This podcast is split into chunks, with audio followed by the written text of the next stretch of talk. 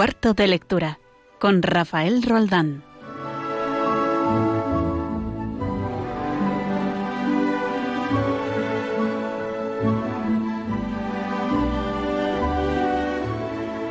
Muy buenas noches desde, desde el cuarto de lectura de que lo abrimos hasta ahora, cuando son las nueve de la noche aquí en la península ibérica, una hora antes en las Islas Canarias y está con nosotros eh, Regina Marín. Buenas noches, Regina. Buenas noches, Rafa. ¿Cómo estás Muy después bien. de tanto tiempo? Muy bien, muy bien. Ya he pasado los exámenes, así que muy bien. Ujú. Bueno, pues eh, vamos a comenzar el programa que hoy quiero dedicarlo al cine. ¿Qué te parece? Me parece muy bien. Cine y literatura siempre han ido un poco de la mano. Van ¿no? de la mano. De hecho, tenemos una sección eh, que habla sobre eso, ¿no? que, que presenta, nos ayuda con ella Víctor Alvarado, en la que comenta siempre una película que tiene que ver con una novela o viceversa, ¿no? Una novela que tiene que ver con una película. En este caso, mm, también nos va a ayudar Víctor Alvarado, pero vamos a, a plantear el programa de otra manera con la entrevista final, ¿no? Y nada más, cuéntanos, por favor, Regina, qué tenemos hoy en el programa.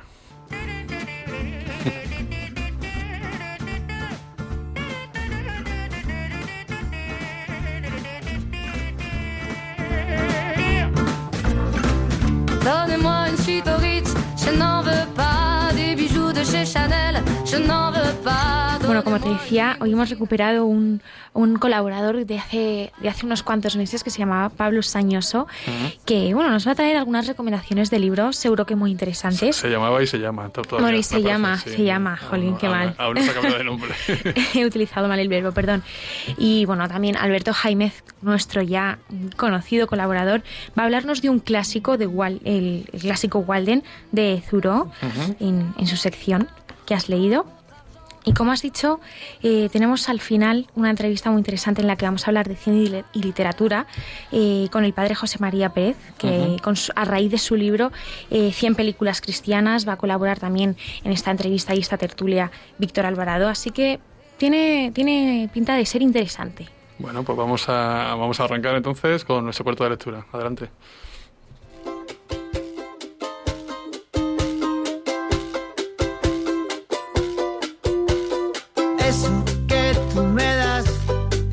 Mucho más de lo que pido. Todo lo que me das es lo que ahora necesito. Bueno, Regina, pues como has dicho, recuperamos a Pablo Sañoso en el programa. Buenas noches, Pablo, ¿cómo estás? Buenas noches. No ¿Dónde andas? ¿Dónde andas, Pablo? Que te veo un poco lejano. ¿Me oís lejano? Pues eh, estoy intenta estaba intentando volver a casa, pero... Estás intentando volver a casa. Tengo que parar en el arcén. Sí, mejor, Porque ya me, me llamaba ya por teléfono. mejor. Cuéntanos. Oye, yo a mí lo que me interesaba, Pablo, yo sé que tú eres un lector así muy... Bueno, Mm. eh, lees cualquier cosa y tienes sobre todo análisis, ¿no? Y, y la capacidad de, de recomendar. Entonces, mm, así a, a vuela pluma, ¿verdad? Y, y sin anestesia, cuéntanos cuáles son tus últimas lecturas y por qué, por qué quieres aconsejarlas. Pues esta semana he terminado de leer el último libro que, que sepa yo ha sacado Arturo Pérez Reverte, Ujú, que es el de la batalla del Ebro, el de Línea de Fuego. Sí. y la verdad es que me ha gustado mucho. Es verdad que los primeros tres capítulos, eh, pues se nota claramente que el autor pues, lo que va buscando es pues pagar una serie de como de peajes ideológicos, ¿no? Entonces va haciendo ahí pues toda una serie de tópicos que, que, bueno, yo creo que cualquier libro que hable ahora mismo de la guerra civil, pues pues los tiene ahí presentes, ¿no? Eh, claro, por otro lado, es verdad que una vez pasados esos primeros tres, cuatro capítulos, eh, la historia es verdad que te mete muy bien en lo que fue el contexto de aquella batalla, la más larga de la guerra civil, donde por supuesto pues se va centrando en personajes de los dos de los dos bandos Ajá.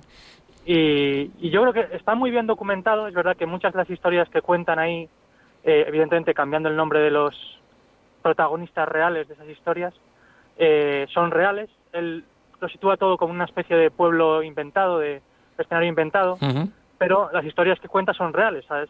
Lo que se dio allí eh, está muy bien reflejado en esas historias, tanto de un bando como de otro.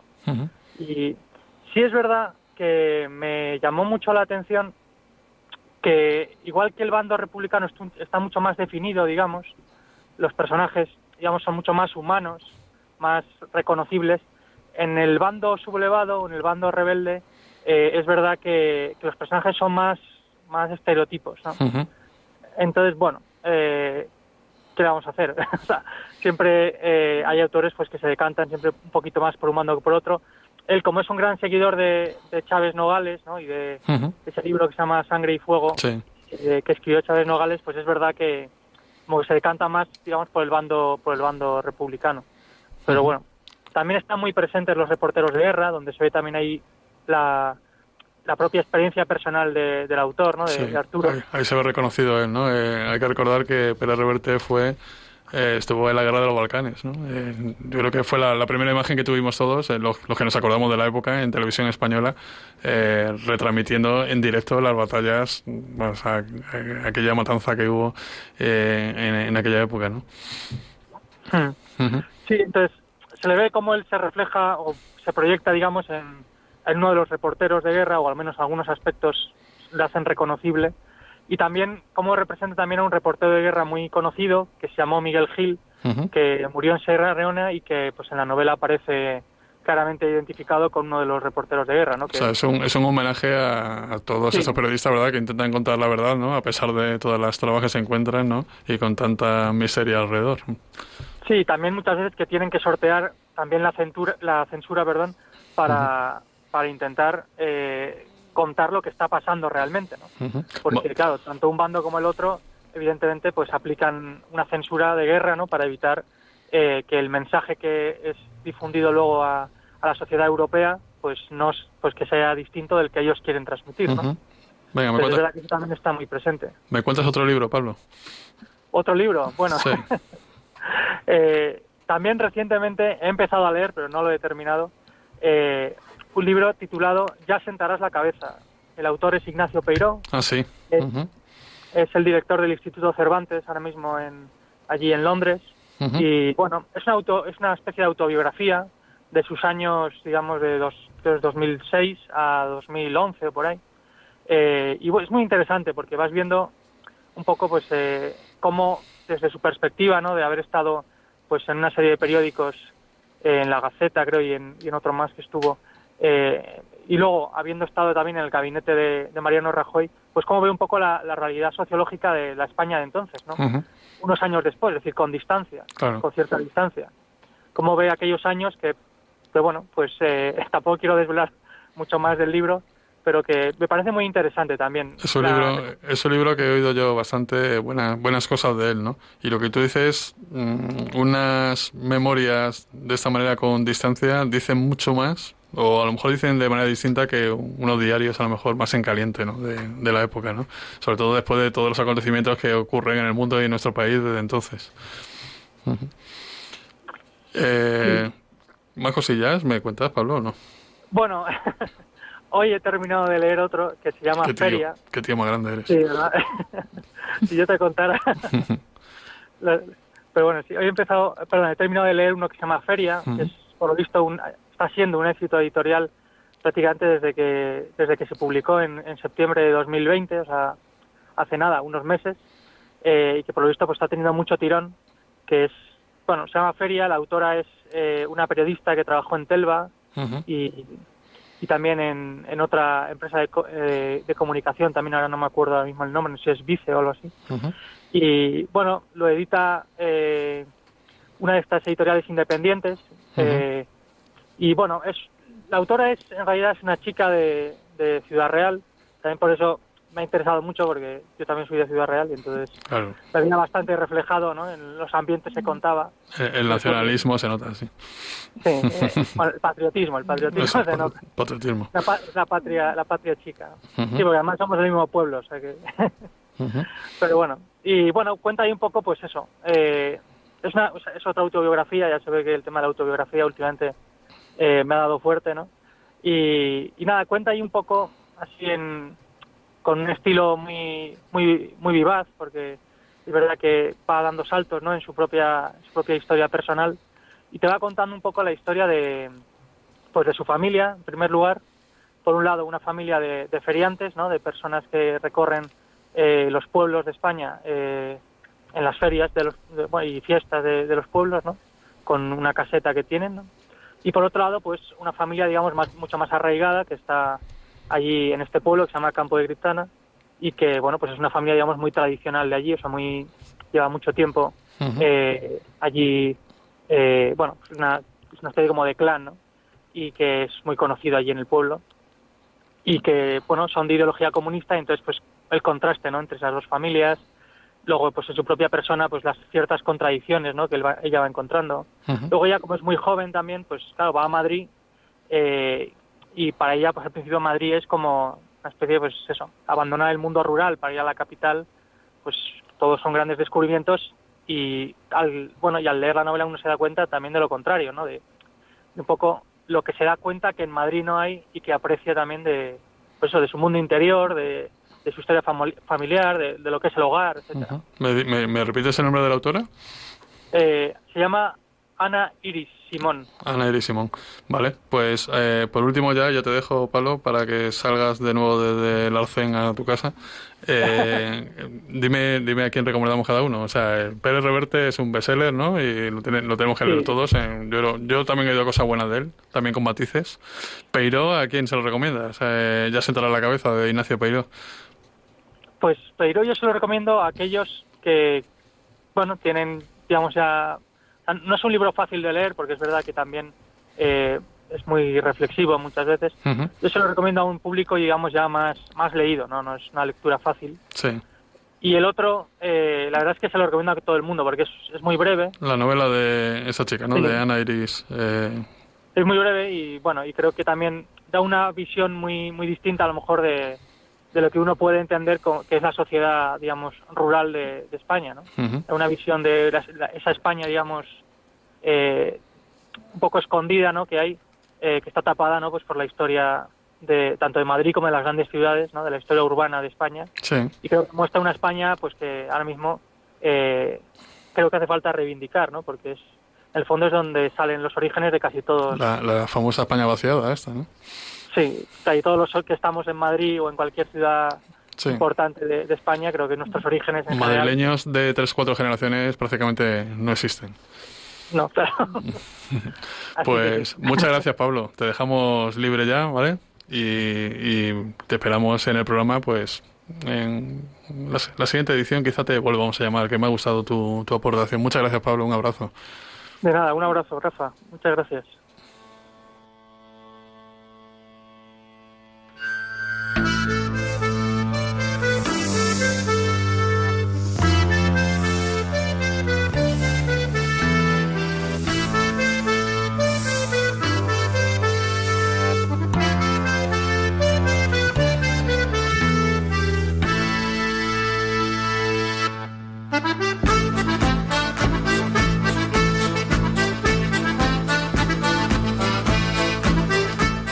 Regina, este, esta música del norte, ¿verdad? Nos vamos allí a, Nos lleva Albe- Alberto Directos. Alberto Directos. Alberto Jaime, buenas noches. Te estábamos haciendo esperar un poquito, creo.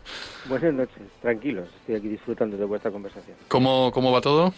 Bien, bien, un Sí. día maravilloso ha hecho hoy. ¿Ah, Aquí sí? por- Qué bien. Sí, sí, sí. Aquí también, aquí por fin eh, empezamos a tener días eh, de invierno eh, como, iba a decir como antiguamente, no, como el año pasado, ¿no? El- ya sabes, eh, el, el temporal de nieve y todas estas cosas que hemos tenido por aquí hace un mes. sí, Entonces sí. nos vamos despejando ya. Alberto, ¿qué me Por traes? aquí, por aquí ya empieza a oler a primavera, casi, que- casi, casi. No, no, es verdad, ya, ya va oliendo ya. Y yo creo, y yo creo, Alberto, y ya para rematar el tema este, que esperemos que la primavera también sea metafórica con respecto a los tiempos estos tenebrosos que nos ha, ha tocado un poco vivir, ¿no? Oh, eso espero, sí. Oh, madre mía. ¿Qué me traes, Alberto? Pues mira, hoy recomiendo un libro que todavía no he terminado de leer, lo estoy leyendo ahora. Es, es Walden, Sí, Walden, de Henry David Thoreau. sí. Es un libro que se lee, como dice el autor en algún momento de la, de la obra, que hay que leerlo como se escribió, eh, saboreando cada párrafo, ¿no? Es un libro, en cierta forma, denso, ¿no? Pero antes de presentar, digamos, de hablar de Walden, quizás haya que presentar a, a su autor, que es además una persona pues peculiar, ¿no? Henry Sí. David Thoreau forma parte de, de los pioneros de la literatura norteamericana, ¿no? de la literatura estadounidense. Él nació en Concord, en Massachusetts, en, en 1817, o sea que forma parte, pues eso, de los inicios de la literatura americana, ¿no? Y fue, pues bueno, un escritor, más bien un filósofo, eh, que además es enormemente influyente en nuestros días eh, en campos pues tan actuales hoy en día como la desobediencia civil o la ecología o el naturalismo. ¿no? Sí. Él, él influyó mucho en, en, en, en- León Tolstoy, en su, en su movimiento de desobediencia civil, que influyó a su vez en, en Gandhi. Digamos que es un poco la, la cadena que se establece, ¿no? Henry David Thoreau, Tolstoy y Gandhi, ¿no? Fue una, además una persona diferente a sus contemporáneos, eh, eh, fue una persona coherente con sus ideas, eh, que se vestía de forma diferente, que tenía ideas sobre la sociedad de forma distinta, ¿no? Eh, era coherente con sus ideas, como digo, y quiso llevar a cabo aquello que, escribía o aquello que pensaba, ¿no? De hecho, la historia de Walden, el libro, tiene que ver con esta facultad o esta virtud de Thoreau, ¿no? La de tomarse en serio la teoría y llevarla a la práctica, ¿no? El caso es que en 1845, el 4 de julio, pues se muda a una pequeña cabaña eh, aislada de la civilización a las orillas de un lago, el lago Sí. Walden, aproximadamente pues a unos dos kilómetros y medio, tres kilómetros de Concord, del pueblo donde vivía. Y allí pasó los siguientes dos años, dos meses y dos días, ¿no? viviendo de lo que podía trabajar con sus manos, de una forma austera, buscando la máxima sencillez, es decir, bebía de las patatas, el trigo, el maíz que plantaba, etcétera, etcétera. ¿no? Eh, al acabar su experiencia, pues escribió, escribió Walden La vida en los bosques. La vida en los bosques es un, es un subtítulo que se eliminó al poco de, de editarse. ¿no? Hoy en día ya cuando tú vas a la tienda y buscas Walden, es Walden, sin Es más. ¿no? el, el Walden, de hecho, o sea, que ya es un Es el- clásico. es el Walden. Claro. Sí. Y es una narración en primera persona fantástica, ¿no? De este proyecto de vida solitaria al, al aire libre, al capricho de los elementos naturales, donde se va a pasar calor, se va a pasar frío, todo muy, muy auténtico. Zuro quiso demostrar que la vida en la naturaleza es, digamos que la verdadera vida de- de- del hombre libre, es, es la verdadera vida del hombre que además ese hombre tie- tiene que tener el hambre de libertad, no de liberarse de las ataduras y esclavitudes de la sociedad industrial, ¿no? La sociedad que pues es que esclaviza y que ata, ¿no? Era además una sociedad que se estaba empezando a, a abrir a la, a la industrialización, ¿no? Eh, Claro. A la, a la era industrial ya conocida, ¿no? Eh, También en otra literatura, ¿no? Eh, en Oliver Twist y, y, y todo eso se me ocurre, ¿no? Mm, Herman Melville, eh, Eso es, me eso ocurre, es. sí. Eso es. Pues, y en sí, Turo lo que no, no hizo una vida de ermitaño ni una vida en total soledad, como podemos imaginarnos, sino que Turo bajaba al pueblo de vez en cuando, hacía Ujú. algunas visitas, iba a comprar un hacha, iba a comprar sus cosas, también recibía amigos en- de visita en la cabaña. Luego el libro está cargado de detalles, de descripciones, de relatos de cómo vivía él, pero en el fondo es un libro que de vez en cuando trata temas muy profundos eh, en una forma de diálogo interior, ¿no? Es, es Henry David Thoreau hablándote continuamente, ¿no?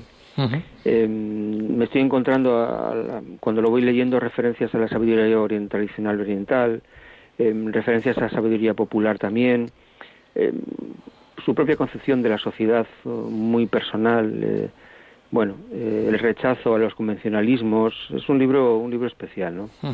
¿Está estructurado de alguna manera o es solamente lo que le salía en, en cada momento, ¿no? Lo reflejaba en el papel. Sí, no, no es muy metódico, lo divide en capítulos, pero no tiene un no, no es sistemático, es muy desordenado. Por eso, porque si, si Sí. se trataba de un ejercicio de este tipo, ¿no? De, de expresar lo que en ese momento, ¿no? Pues le sugería la situación en la, en la que estaba, ¿no? Sí, aunque no, es un diario, ¿eh? es más bien un libro de reflexión después de la experiencia. Mm. Y bueno, es un canto a la sencillez, eh, aunque sea un libro que hoy en día nos puede parecer un tanto denso, eh, porque lo es, es un libro con páginas, muchas páginas, denso, pero es un libro que, ya digo, para leer despacio y que reflexiona sobre, además, sobre el cambio necesario en las personas, es decir, eh, seguir la llamada del corazón y vivir la vida que uno merece, no, no la vida que los demás quieres- quieren que sigamos, sino la que uno de verdad quiere vivir, ¿no? Y es un libro, comentabas tú que querías dedicar el programa a, a- a- a temas cinematográficos, ¿no? Sí. Pues este libro también tiene su referencia, o se hace referencia de él en la película El Club de los Poetas Muertos, Sí, señor. Mm. donde, donde el actor Robin, Robin, Robin Williams, Robin Williams, sí. Eso es, hace una, una referencia, hace una lectura a una de las frases más famosas de, del libro, ¿no? Dice Turo que fui a los bosques porque quería vivir deliberadamente, enfrentar solo los hechos esenciales de la vida y ver si podía aprender lo que ella tenía que enseñar.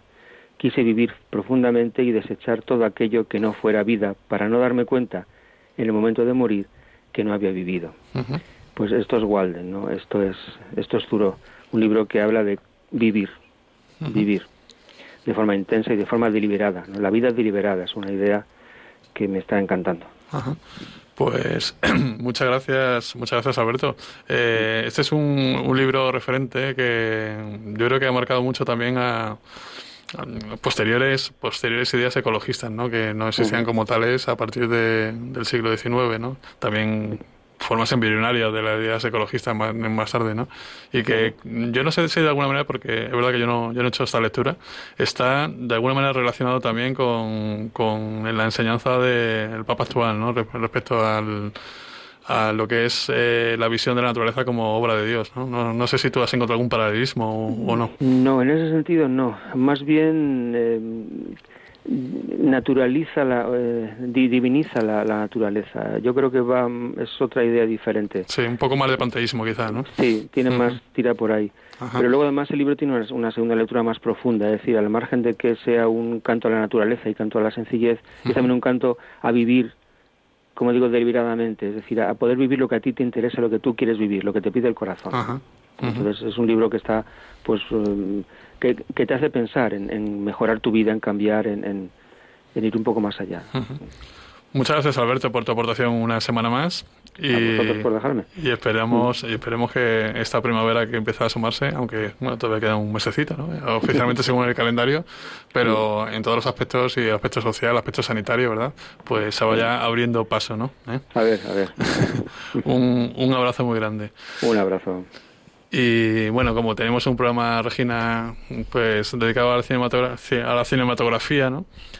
Vamos a poner una canción que tiene que ver, ¿no? Sí, pega. ¿Cuál, cuál, quieres que pongamos? ¿Cuál, pinchamos? A mí se me ocurre Somewhere Over the Rainbow. El, Mago de Oz, pero, el Mago de Oz. El Mago de Oz, pero en vez de poner la, versión de Judy Garland, vamos a poner otra versión, ¿vale? Vale. De yo creo que los oyentes lo conocen al, a este cantante hawaiano, ¿vale? Eh, el nombre de pila, si sé leerlo, Israel, y el apellido, pues como es impronunciable, mejor le escuchamos a él y nos callamos nosotros.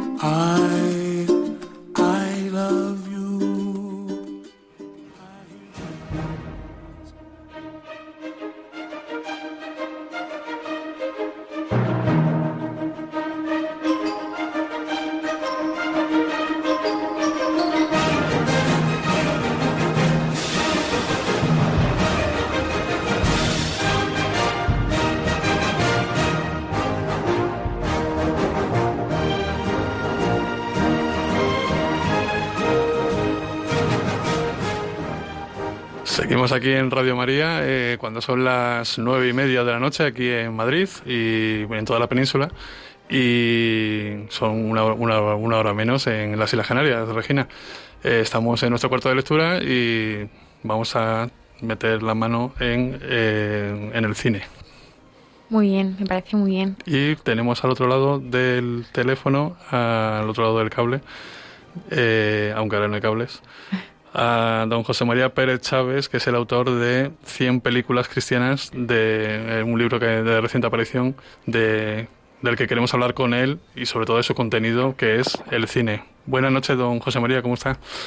Hola, buenas noches y buenas noches a todos los oyentes de Radio María. También tenemos, eh, don José María, a, a, Víctor Alvarado, que es un habitual colaborador eh, aquí en Cuarto de Lectura, que habla, habla normalmente de cine con nosotros. Y yo lo quería tener aquí también a mi lado porque, porque yo creo que se merece, ¿vale? Esa entrevista, que un experto como él, y no tanto como yo, ¿verdad? Eh, pues también, también esté en ella. Víctor, buenas noches, ¿cómo estás?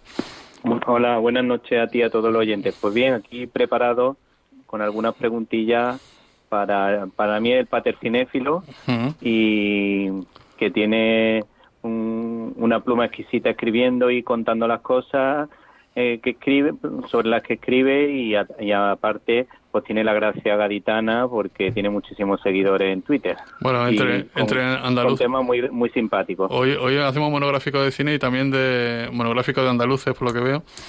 Y, y, entonces, bueno, don José María ha escrito eh, el libro 100 películas cristianas en que, como su nombre indica, pues eh, hace una pequeña ficha de cada una de las películas cristianas que no sé si bajo su criterio, eh, José María, tenemos que ver todos, todas, o, o, o solamente es una guía para orientarnos. Eh, la, la, pregunta es, ¿por qué la necesidad de este libro? ¿no? ¿Cómo se utiliza?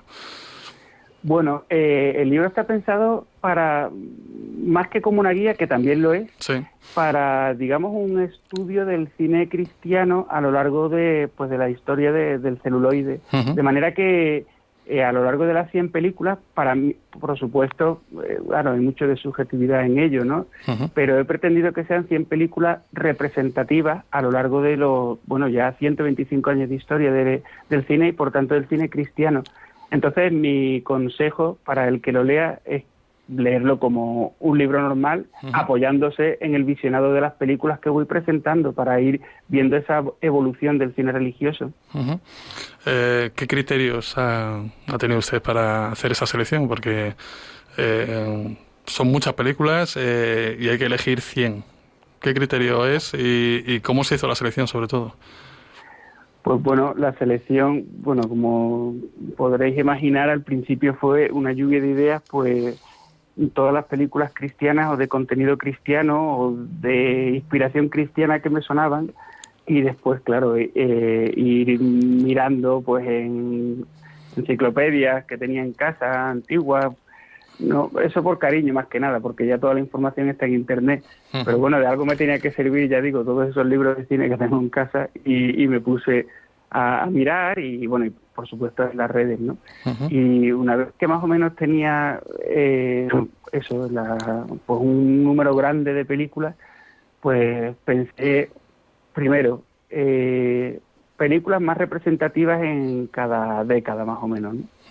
Y luego eh, pues presentar temas que podrían resultar interesantes para el lector, ¿no?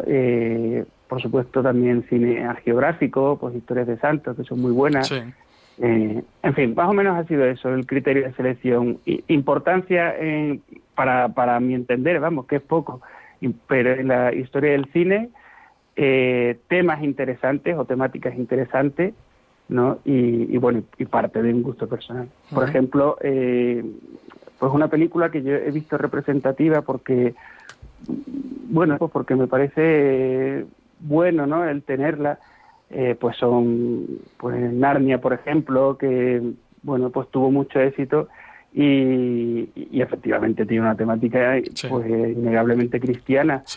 Eh, o el detective, pues porque quería presentar un poco la figura de Chesterton, ¿no? Y es, una, es una de las primeras películas que se hizo sobre el padre Brown, entonces, bueno, era una manera un poco de meter ahí eh, temas que pudieran resultar interesantes al lector que ha sido más difícil encontrar 100 títulos que valga la pena o elegir solamente 100 títulos? Porque me imagino que, claro, eh, no sé si es difícil encontrar 100 títulos o, o encuentras tantísimos títulos que solamente puedes elegir 100 y tienes que dejar fuera unos cuantos. Pues mira, ambas cosas. De hecho, eh, al final del libro hay un apéndice con muchas más películas ¿no? que, se, que se pueden ver. Porque efectivamente... Eh, al final hay muchas, pero claro, seleccionar 100 eh, pues sí puede ser complicado, pero es que una vez que ya tienen las 100, por lo menos en mi caso, eh, veo que podría haber puesto más, ¿no? O, o, haber permutado o alguna... Pero bueno, al final yo estoy contento con esas 100 que... De hecho, de hecho lo, claro, yo creo que cada uno de los que revisemos este índice eh, se nos ocurren ¿y por qué no he puesto esta, no? ¿Y por qué no he puesto la otra, ¿no? Y porque yo, yo, yo creo que eso es un buen ejercicio, no solamente para como guía de como guía para tener, para incluso para educadores o padres de familia eh, que quieran ver buen cine religioso, sino también para que tú mismo empieces a revisar aquellas películas que no salen en el libro y que crees que vale la pena también ver. Eh, o, por lo menos, o por lo menos a mí me ha ocurrido eso. Eh, Víctor, ¿tienes alguna preguntita por ahí? Bueno, mm, tengo un, par de cosillas. Bueno, la primera que también me han, en primer lugar, la lista, mm, vamos, yo muchas de las que de las que ha elegido eh, José María, pues la verdad que coincido con ella. Eh, me ha llamado mucho la atención y agradezco, por ejemplo, que haya puesto Carros de Fuego, porque esa escena de los atletas diciendo que la carrera importante no era la de los Juegos Olímpicos, sino la del cielo. que por ejemplo, la de ni, Uno Menos yo la utilizo para, para por ejemplo, hablar de en mis clases. esa, es la película china esta, ¿verdad? Sí, sí, hace referencia. Hace, bueno, le dejo al que, que está.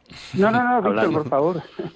Sí, bueno, ni uno menos que que eso que hace, eh, yo muchas veces la utilizo para que ellos entiendan un poquito lo que la parábola del buen pastor. A ver, eh, Víctor, Víctor, especifica, ¿ellos quiénes son? Mi alumno, pero mi alumno de religión en el colegio. ¿De qué edad? Sí, sí, ¿De qué edad? Porque eso es importante también. Sí, y luego Gataka, que en mi blog, no voy a decir dónde está, pero la gente lo sabe, eh, Gataka, que es una película de ciencia ficción, pues a mí me llama mucho la atención porque tiene muchísimas visitas en el blog a pesar del tiempo que ha pasado y ya que está Marta en, ahí en el control, pues ese reportaje suyo es de los siempre de los más seguidos y, sigue, sigue interesando porque siempre hay un goteo, un goteo, un goteo. Y luego con respecto a dos autores que sí quiero que, que, que nos comente, eh, Mel Gibson y Terrence Malik, que nos dé su opinión de estos dos autores y que nos diga por qué lo ha incluido en esta lista.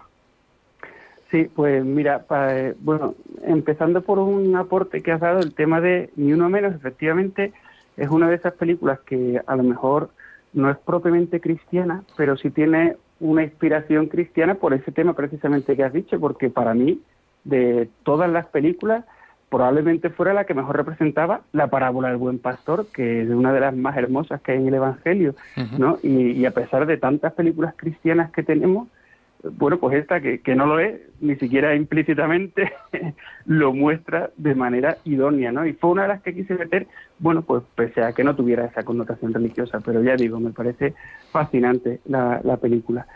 Y bueno, y respecto a, la pregunta de Víctor, bueno, Mel Gibson, eh, he puesto en verdad eh, la pasión de Cristo porque es la bueno, pues la película obligada ¿no? en, un libro como este y, que marcó un antes y un después en, bueno, en la historia del cine religioso. De hecho, es prácticamente la última gran película cristiana, ¿no? porque a partir de ahí hay un declive muy grande y ahora parece que ha tomado el relevo el cine evangélico, bueno, que es un cine independiente, en fin, que está muy bien, ¿no? Pero ya no vemos grandes producciones cristianas en el cine y fue a raíz de esta, de esta peli. De hecho, eh, en, el capítulo dedicado a ella, pues pongo un poco esa persecución ¿no? que sufrió el pobre Mel Gibson a, raíz de la película. Y, y, el actor, ¿no? Y el actor también. Y el actor, efectivamente. Y cómo se le fue y se le va haciendo el vacío, ¿no? Y, por más que lo intente con pues, una película tan buena como Hasta el último hombre, pues ya no hay manera pues de que despegue su carrera. Ojalá que sí, pero me temo que no. Y, bueno, y respecto a Terrence Malick, pues mm, por supuesto he incluido El Árbol de la Vida, que para mí es una película mm, preciosa y de la que se puede extraer mucho jugo, ¿no? Yo, esa, yo esa, película, don José María, no, no, la he visto, pero es que he oído de todo. O sea, he oído detractores diciendo esto es infumable y, gente que sale encantadísima con, con el fondo de cómo hay que ver esa película. Denos una pista. Bueno, pues para empezar tenemos que saber que Terrence Malick es un director eh, católico y que él, su teoría es que, bueno, que es una teoría cristiana, que a través de la belleza se alcanza a Dios, ¿no?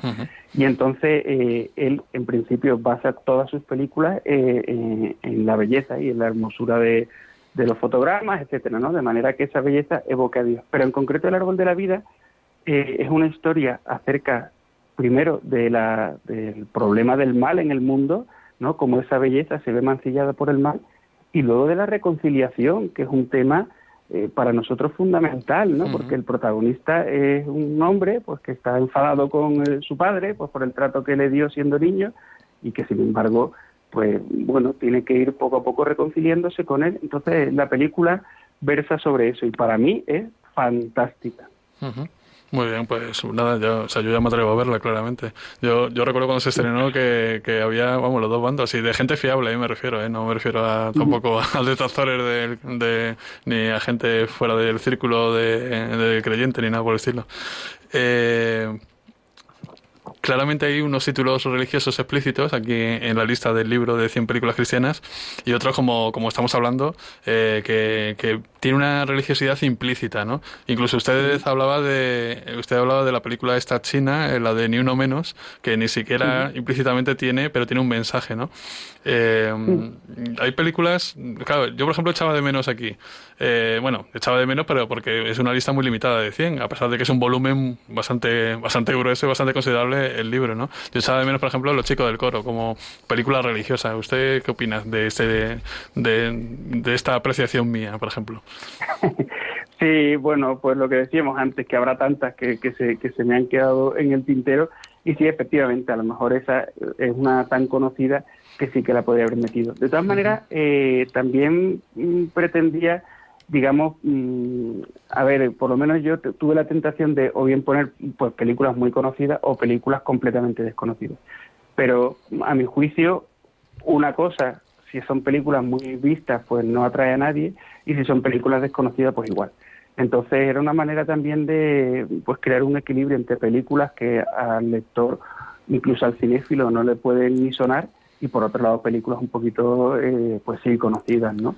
Entonces, pues sí, los chicos del coro me lo planteé efectivamente, pero bueno, y, sin duda tiene un mensaje muy bueno, pero claro, también pensé que a lo mejor era una película que ya había visto mucha gente y, pretendía meter otra, ¿no? Entonces de cine francés así sobre, bueno, la infancia, en fin, las escuelas está Dios muchacho, que es. entre el público cinéfilo, pues sí se conocerá, pero el público en general, bueno, a lo mejor no tanto. eh, Luego tiene, tiene bloques muy marcados, por ejemplo, el de películas de Peplum, de, que tuvo su edad dorada de Hollywood, ¿verdad? De Ben Hur, de Ben Hur hasta superproducción, ¿verdad? Hasta Rey de Reyes. Y, y claro, comparar Rey de Reyes con, no sé, el Evangelio según San Mateo o la Pasión de Cristo de Mel Gibson, eh, vaya contraste, ¿no? De tres películas sobre, sobre la, historia de, de, Cristo, ¿no? Sobre la historia sagrada, ¿no? Sí, sí. ¿Usted, con, cuál se, eh, usted, con cuál se queda? Hombre, pues de todas de las que he puesto, pues sin duda es la pasión. Pero yo siento cierta de, sí, pero siento cierta debilidad por el Evangelio según San Mateo, porque estamos hablando de un director que se declara ateo, eh, marxista, homosexual, eh, en fin, todo lo que, mm, bueno, pues digamos, no pega ¿no? Con, con una película eh, pues de esta índole. Y sin embargo, realiza un acercamiento de lo más sincero a la figura de Jesucristo y para mí es una película maravillosa. Es una película, una película que refleja un, perfil muy humano de, de Cristo, ¿no? Justo, justo, esa, esa, esa, es la clave, ¿no? Que es una humanidad, claro, precisamente de una persona pues que es atea, que se queda fascinada por el mensaje que le aporta el Evangelio, pues pretende hacer ahí eso, transmitirlo en imágenes, lo que él ha leído eh, en papel, y me parece estupenda, vamos. Claro, y eso yo creo que también va un, el neorrealismo este, ¿no? Con, también con la vida de San Francisco, no recuerdo ahora mismo el título de la película, de... A jugular de Dios. Eso es, Francisco Jugular de Dios, ¿no? Son películas muy bellas, ¿no? Y muy sencillas, ¿no? De, mm, y lo, que son son cuadros también, ¿no? De, lo, que, lo que hablaba de encontrar a Dios con, con la belleza, ¿no? A pesar, a pesar de que seguramente sus autores ni siquiera buscaban aparentemente esto, ¿no? Víctor, ¿tienes algo que decir más? Bueno, yo con respecto al Evangelio de San Mateo, hay que decir que en Pasolini era provida a pesar de, su ideología política, algo que a lo mejor llamaría puede llamar la atención. Y de hecho hay una hay una misionera idente que también sabe bastante de cine y de todo en general, se llama Isabel Orellana, que para ella esta es una de las mejores películas que se ha hecho mm, sobre el tema. Luego también a mí me ha llamado la atención una película que es de culto, yo esa sí que no la he visto, pero sé que he oído hablar mucho de ella, El hombre de mimbre, y por supuesto también me ha llamado la atención que estuviese una de Kurosawa. Entonces, pues mi pregunta fundamentalmente sería, ¿por qué ha incluido la del hombre de mimbre y qué es lo que tiene de especial? Pues mira, El hombre de mimbre, a pesar de que sea una película de los años 70, es muy, muy, moderna, porque plantea una lucha entre el cristianismo y el neopaganismo, que a fin de cuentas es algo que estamos viviendo ahora, un, neopaganismo atroz. Entonces, eh, la película me resulta también muy curiosa porque hace un análisis, vamos, prácticamente disecciona eh, la fe cristiana comparándola con, bueno, pues eh, con el paganismo, ¿no? O el neopaganismo, de manera que confronta ambas visiones religiosas o de la vida y bueno, ya no cuento más, ¿no? Para saber cuál es de las dos la que la que prima. Pero bueno, es una película muy interesante y además se ha hecho alguna nueva versión, se intentó hacer una secuela, pero ninguna consiguió captar pues el mensaje tan duro que, que tiene la película y es muy recomendable, muy recomendable esa película.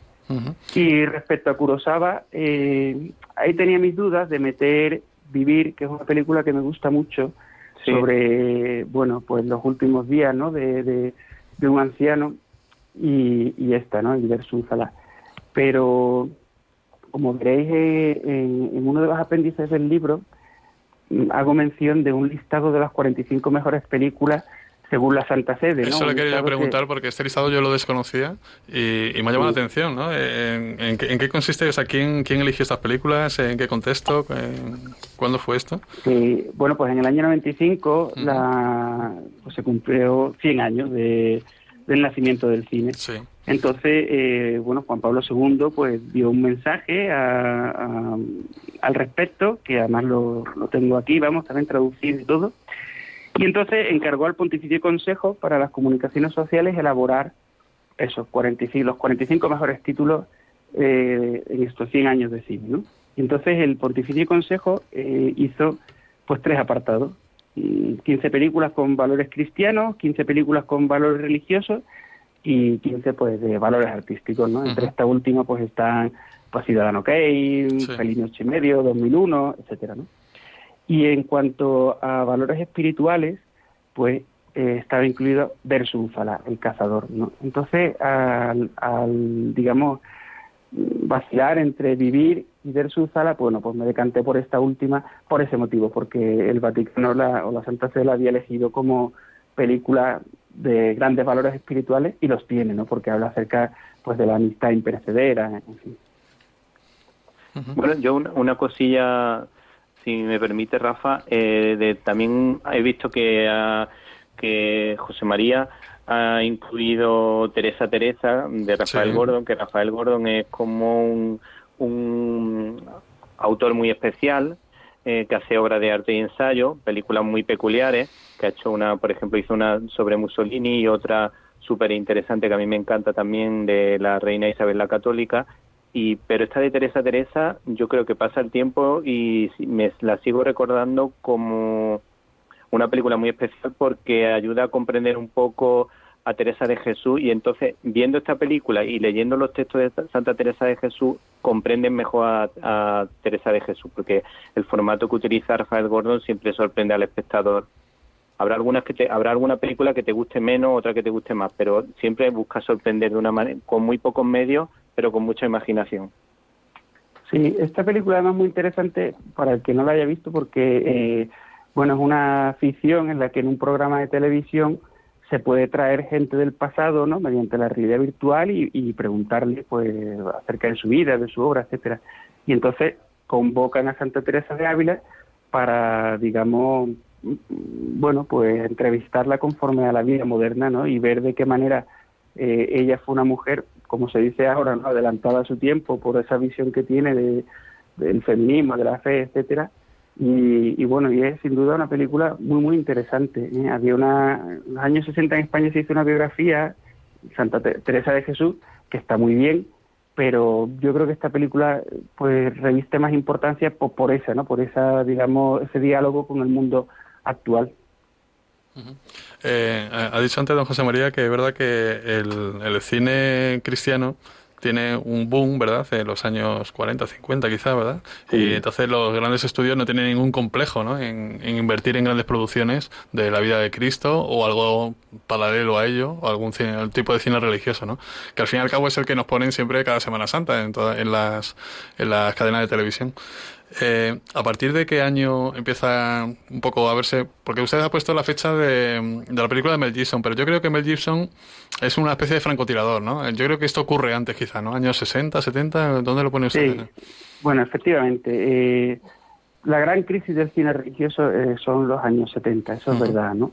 A partir de esa fecha ya no encontramos producciones. De hecho, incluso podríamos decir que se pone eh, insolfa ¿no? la autoridad religiosa. Entonces hay películas pues que digamos que se cuestionan no pues la pervivencia de la fe en el mundo. Es una digamos una una etapa a partir de los 70 crítica con la religión no de hecho bueno pues hay además surgen todas estas pelis no pues yo qué sé, Jesucristo Superstar. Eso, le, eso iba a decir, eso son, son, son películas de lobo con piel de oveja, ¿no? con, piel de cordero, ¿no? que tiene un poco el gancho de... Y luego la imagen esta de Cristo, ¿verdad? Eh, totalmente terrenal, revolucionario, ¿no?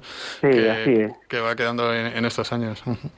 De hecho, por ese motivo eh, seleccioné dos películas, ¿no? Para demostrar, digamos, esa...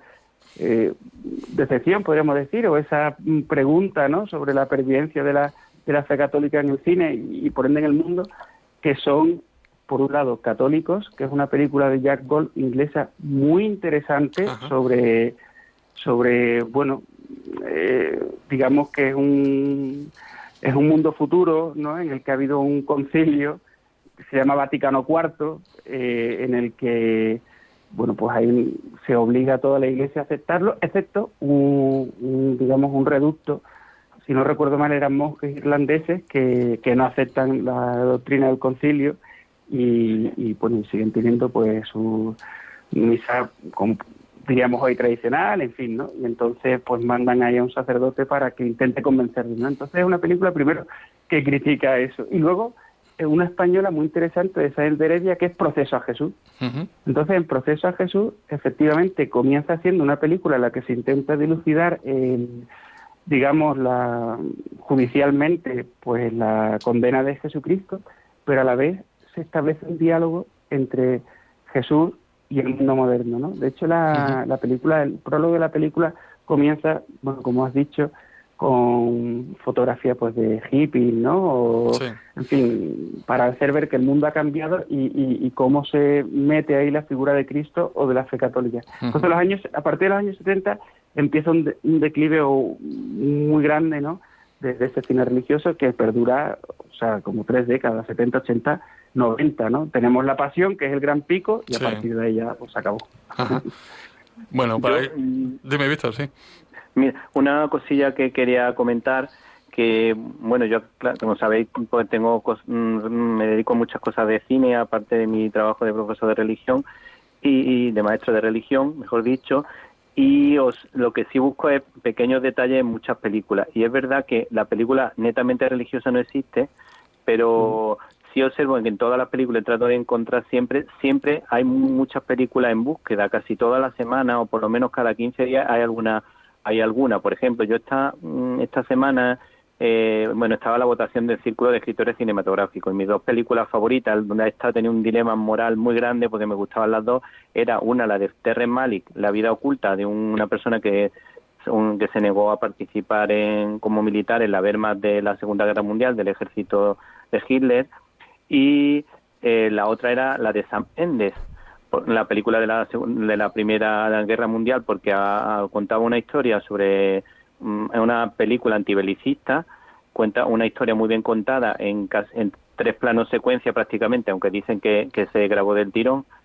Y sí es verdad que tiene un dilema porque la, hay, tiene una escena súper buena eh, de la, una oración parecida a la muerte no el final, eh, al final de la película, eh, con todos los militares rezando cuando se van a enfrentar a la batalla, que me pareció una, de una espiritualidad muy grande. Entonces, en mi, mm, mi idea, yo, mm, mi pensamiento es que yo creo que el cine últimamente hay ganas de buscar, lo que pasa que se busca mm, en pequeñas dosis como para no sobrecargar a la gente, pero creo que esa búsqueda, ese sentido de búsqueda sigue existiendo en muchos directores, sobre todo los mexicanos. Pues se nos va agotando el tiempo, eh, don José María. Y yo creo que, claro, el, el, libro termina en el año 19, porque, claro, no, no, usted empezó a recopilar en el año 20.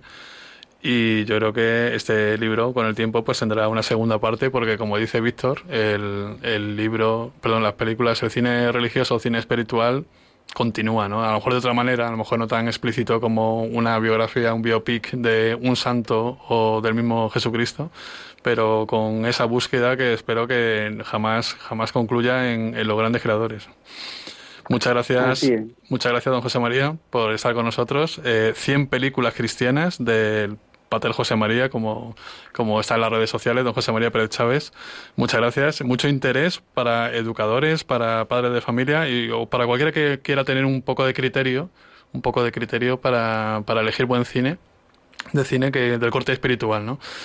Y muchas gracias, eh, Víctor, también por estar aquí con nosotros, ayudando, ayudando a, desmenuzar en todos estos títulos tan interesantes que han salido y que nos falta tiempo, claro. Sí, a mí, a mí me, habrá, me habrá oído hablar de tutearle mucho a José María, pero es que ha sido colaborador mío durante un año y entonces pues tengo mucha confianza con él. Bueno, yo que tengo, yo, que tengo el defecto, no sé si es un defecto o la culturilla de llamar de ustedes a todos los sacerdotes de toda la vida. Entonces, bueno, pues ya. Yo, sí, a mí, a, mí, también me pasa. espero, que a, espero que a partir de ahora ya seamos amigos de don José María y yo, ¿no? Y ya empecemos a. Me invita a alguna cerveza algún día y ya empecemos a tutearnos. Bueno, después de la cuaresma. Exactamente. Mañana, miércoles de ceniza, empezamos cuaresma por fin. Muchas gracias a los dos. Un abrazo muy grande. Un abrazo. Adiós, que Dios os bendiga. Pues Regina, vamos a ir cerrando nuestro cuarto de lectura, ¿no? Nos despedimos ya por hoy. Y vamos a poner un... Como tenemos un ambiente de cinefilo total, vamos a cerrar con los chicos del coro y con una de, de las canciones, ¿verdad?, que salen en esta película preciosa que se merecía estar en este libro. A todos ustedes les esperamos dentro de cuatro semanas aquí en Cuarto de Lectura de Radio María, cuando son a punto de entrar a las 10 y escuchar pues eh, la actualidad, ¿verdad?, de que ha ocurrido en nuestro país y en el mundo. Un abrazo y cuídense.